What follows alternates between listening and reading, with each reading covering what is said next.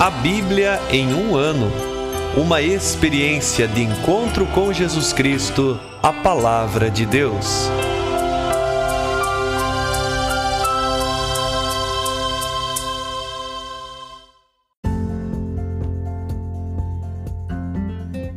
Olá, eu sou o Bruno, seminarista da Diocese de Ponta Grossa, Paraná. Você está ouvindo o podcast A Bíblia em um ano. Usando um plano de leitura cronológico, vamos ler a Bíblia inteira em 365 dias, descobrindo como a história da salvação se desdobra e se atualiza em nossas próprias vidas e na vida da Igreja. Estamos usando a Bíblia Católica com a tradução oficial da Conferência Nacional dos Bispos do Brasil. Você pode baixar o plano de leitura completo por meio de um link que você encontra na página do Instagram a Bíblia ponto em um ano ou do facebook.com barra seminário PG. Inscreva-se nesse podcast por meio da plataforma que preferir para receber as notificações diárias dos novos episódios.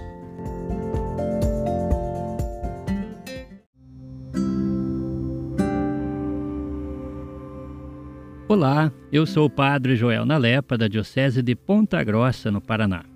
Antes de iniciarmos a leitura e a escuta dos textos bíblicos propostos para hoje, vamos pedir que o Espírito Santo ilumine nossa mente e nosso coração para que a palavra de Deus frutifique em nossas vidas. Em nome do Pai, do Filho e do Espírito Santo. Amém.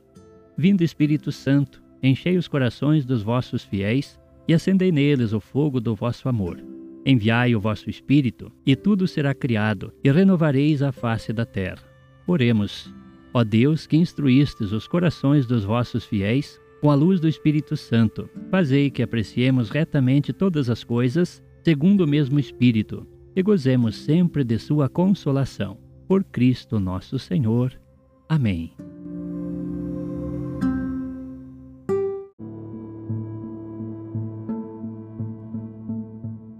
Estamos no dia 307 do nosso podcast e leremos segundo Macabeus, capítulo 10, e Provérbios, capítulo 25, versículos de 4 a 7. Segundo Macabeus, capítulo 10. Caminhando o Senhor à sua frente, o Macabeu e seus companheiros retomaram o templo e a cidade. Logo demoliram os altares construídos pelos estrangeiros em praça pública bem como seus oratórios. Depois, tendo purificado o templo, levantaram novo altar para os holocaustos. Fazendo sair a centelha das pedras, tomaram do fogo assim obtido e ofereceram sacrifícios após uma interrupção de dois anos. Ofereceram também o incenso e as lâmpadas e fizeram a apresentação dos pães. Feito isso, prostraram-se por terra e suplicaram ao Senhor que nunca mais os deixasse cair em tão grandes males. Caso voltassem a pecar, fossem por ele corrigidos com moderação, mas sem serem entregues às nações blasfemas e bárbaras. Assim, na data em que o templo tinha sido profanado pelos estrangeiros, nesse mesmo dia aconteceu sua purificação, a saber, no dia 25 daquele mês, o mês de Casleu. Durante oito dias fizeram uma festa semelhante à das tendas, relembrando que pouco tempo antes haviam passado essa festa vagueando pelos montes e cavernas como animais. Por isso, trazendo tirsos e ramos verdes e folhas de palmeiras, entoavam hinos àquele que lhes estava dando a alegria de purificar o seu lugar santo. Depois, com um decreto público assumido por todos, prescreveram que toda a nação dos judeus celebraria estes dias de festa cada ano. Tais foram as circunstâncias da morte de Antíoco, cognominado Epífanes. Agora vamos narrar os fatos ligados a Antíoco Eupátor, o filho desse ímpio, resumindo, porém, os males causados por suas guerras. Ele apenas tomara posse do reino pôs à frente de sua administração um certo Lísias, governador e comandante do Supremo da Celicíria, e da Fenícia. Ora, Ptolomeu, chamado Macron, que havia tomado a iniciativa de tratar os judeus com justiça, a fim de reparar a injustiça cometida contra eles, esforçava-se por conduzir tranquilamente todos os assuntos que se referiam a eles. Por esse motivo, foi acusado junto a Eupator pelos amigos do rei. De fato, a toda hora ouvia que o chamavam de traidor, pelo motivo de haver abandonado Chipre, a qual lhe fora confiada por Filométor. Além disso, acusavam-no de ter passado para o lado de Antíoco Epífanes. Assim, não conseguindo mais exercer com honra seu alto cargo, pôs termo à própria vida, tomando veneno. Nesse meio tempo, Gorgias havia assumido o governo dessas regiões. Ele mantinha tropas mercenárias e fomentava a cada oportunidade a guerra contra os judeus. Junto com ele, os idumeus, que ocupavam fortalezas bem situadas, viviam provocando os judeus e atiçavam o clima de guerra, acolhendo refugiados de Jerusalém. Por isso, tendo feito preces públicas e suplicando a Deus que agisse como seu aliado, os homens do Macabeu arremessaram-se contra as fortalezas dos idumeus.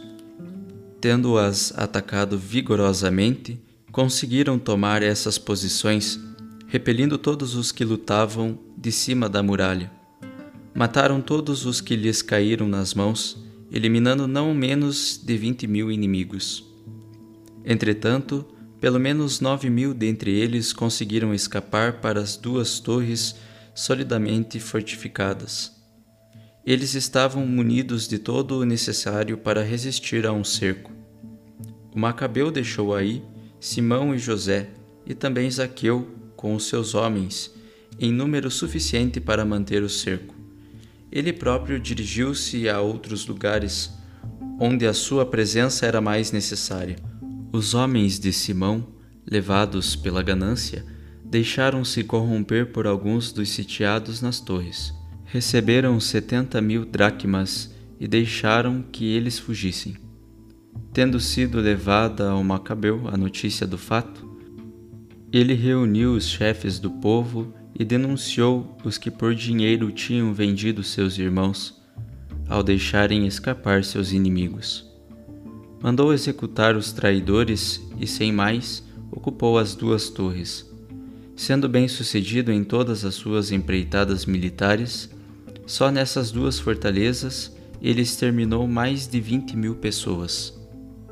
Já antes derrotado pelos judeus, Timóteo recrutou forças estrangeiras em grande número e conseguiu muitos cavalos da Ásia, e assim apareceu como se fosse conquistar a Judéia pela força das armas. Enquanto ele se aproximava, os homens do Macabeu cobriram de terra a cabeça e vestiram-se com pano de saco em sinal de súplica a Deus. Prostrados no degrau que fica em frente do altar, pediram que Deus fosse favorável a eles e se tornasse inimigo dos seus inimigos e adversário dos seus adversários, como o declara a lei. Terminada a oração, pegaram as armas e afastaram-se bastante da cidade. Aproximando-se, porém, dos inimigos, mantiveram certa distância apenas começava a difundir-se a luz do dia, uns e outros se lançaram à luta. Uns, tendo como garantia do sucesso e da vitória, além da sua bravura, o recurso ao Senhor. Outros, tomando o seu próprio furor como guia dos combates. No auge da batalha, apareceram aos adversários cinco guerreiros magníficos vindos do céu montados em cavalos com rédeas de ouro e pondo-se à frente dos judeus. Dois deles puseram-se de cada lado do Macabeu, defendendo-o com suas armas e conservando-o invulnerável. Ao mesmo tempo, lançavam dardos e raios contra os adversários, os quais, desnorteados pela cegueira, dispersaram-se em total confusão.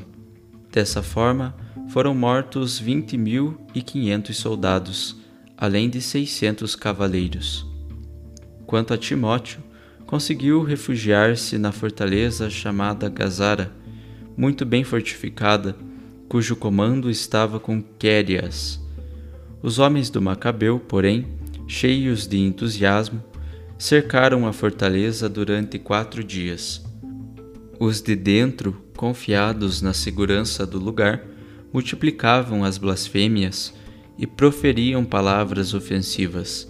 Ao amanhecer do quinto dia, Vinte jovens dentre os soldados do Macabeu, inflamados de ira por causa das blasfêmias, escalaram corajosamente a muralha e, com ardor feroz, matavam quem viesse enfrentá-los.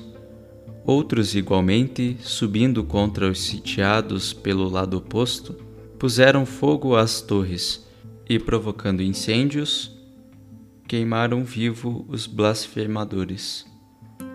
Enquanto isso, os primeiros arrebentaram as portas e, fazendo entrar o restante do exército, ocuparam a cidade. O próprio Timóteo, escondido numa cisterna, ali foi morto, bem como seu irmão Quérias e ainda Apolófanes. Tendo realizado estes feitos, bendisseram com hinos e louvores o Senhor, que havia feito tão grande benefício a Israel concedendo a eles a vitória.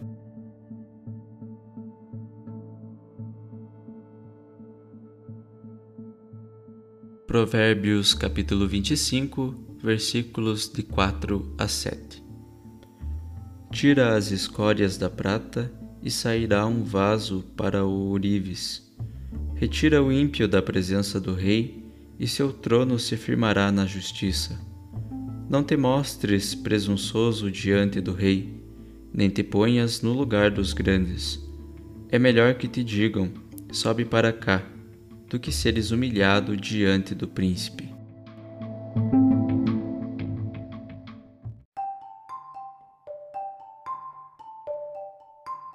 Olá, sou o Padre Jaime Roça, da Diocese de Ponta Grossa, no Paraná. Estamos acompanhando a leitura da Bíblia em um ano Hoje nos foi lido o capítulo décimo do segundo livro dos Macabeus, bem como três versículos do capítulo 25 do livro dos Provérbios. Na narrativa do segundo livro dos Macabeus, encontramos relatos que referem ao início do reinado de Antíoco V, sucessor de Antíoco IV Epífanes. Apenas tomara posse do reino, colocou comandantes em diversas regiões para combaterem os que protegiam os judeus. Assim houve uma luta entre Lísias e Ptolomeu. Este, protetor do povo judeu, não podendo mais exercer com honra o seu cargo, pôs termo à própria vida tomando veneno. Por outro lado, Timóteo, que havia sido derrotado por Judas Macabeu, congregou em torno de si forças estrangeiras em grande número, pois pretendia conquistar a Judéia pela força das armas. Enquanto ele se aproximava, os homens de Judas Macabeu cobriram-se de terra a cabeça e vestiram-se com pano de saco em sinal de súplica a Deus. Prostrados diante do altar, pediram que Deus lhes fosse favorável e se tornasse inimigo dos seus inimigos. Logo depois desta oração, partiram para o combate, quando se manifestou de forma extraordinária a ajuda do céu. Derrotaram, pois, o exército inimigo. Depois disso, bendisseram a Deus com hinos e louvores, uma vez que o Senhor havia feito tão grande benefício a Israel. Porém, nesse capítulo, o que se destaca é o fato da purificação do templo que havia sido profanado. Na narração aparece o relato de que Judas Macabeu, com seus companheiros, haviam reconquistado a cidade e o templo. Logo demoliram os altares construídos pelos estrangeiros, bem como os oratórios que eles haviam construído Tendo purificado o templo, levantaram um novo altar para os holocaustos. Tomando do fogo, ofereceram sacrifícios após uma interrupção de dois anos. Além disso, ajeitaram tudo como era antes. Tendo feito isso, prostraram-se por terra e suplicaram que o Senhor os defendesse e não permitisse que sofressem tão grandes males. Durante oito dias fizeram uma festa semelhante à das tendas e marcaram a data na qual deveria, deveria ser celebrada uma festa nesse mesmo dia, todos os anos. O que percebemos da leitura é, em primeiro lugar, a confiança depositada em Deus por parte daqueles que tinham a responsabilidade de conduzir o povo. Estimulavam a todas, a todos, a não perder a esperança, mesmo diante dos perigos e ameaças. Iam para o combate, demonstrando grande zelo pela causa, isto é, fazer com que se demonstrasse de forma evidente o zelo pelas coisas de Deus, numa atitude de obediência aos preceitos da aliança. Por outro lado, tal zelo se manifestou também na preocupação para com o templo, símbolo principal da presença de Deus no meio do povo. Daí o fato de uma purificação do lugar santo que havia sido profanado. Oxalá também nos, da nossa parte haja uma disposição em manifestar constantemente uma atitude de extrema confiança em Deus que nos protege e acompanha em todas as situações. Que percebamos a cada dia que Ele age em nosso favor, se depositarmos nele a nossa confiança.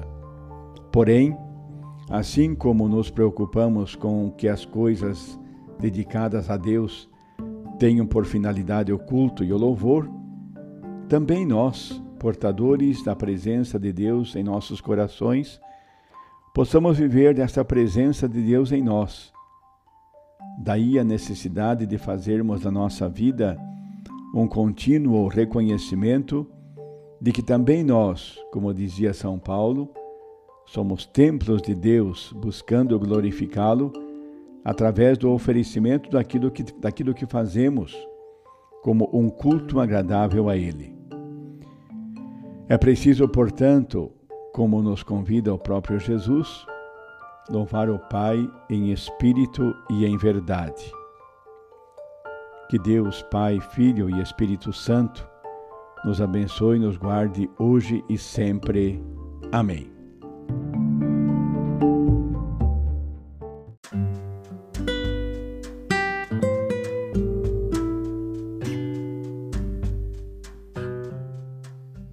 Queridos irmãos e irmãs, que possamos exclamar com São Pedro, a quem iremos, Senhor, tu tens palavras de vida eterna, e que a cada dia, após a escuta atenta da palavra, possamos renovar a nossa opção por Cristo e pelos frutos de eternidade que Sua palavra nos oferece. Quem vos fala é o Padre Hélio Guimarães, da Diocese de Ponta Grossa, no Paraná. Oremos. Ó Deus que unis os corações dos vossos fiéis num só desejo, Dai ao vosso povo amar o que ordenais e esperar o que prometeis, para que na instabilidade deste mundo fixemos os nossos corações onde se encontram as verdadeiras alegrias. E abençoe-vos o Deus Todo-Poderoso, Pai, Filho e Espírito Santo. Amém.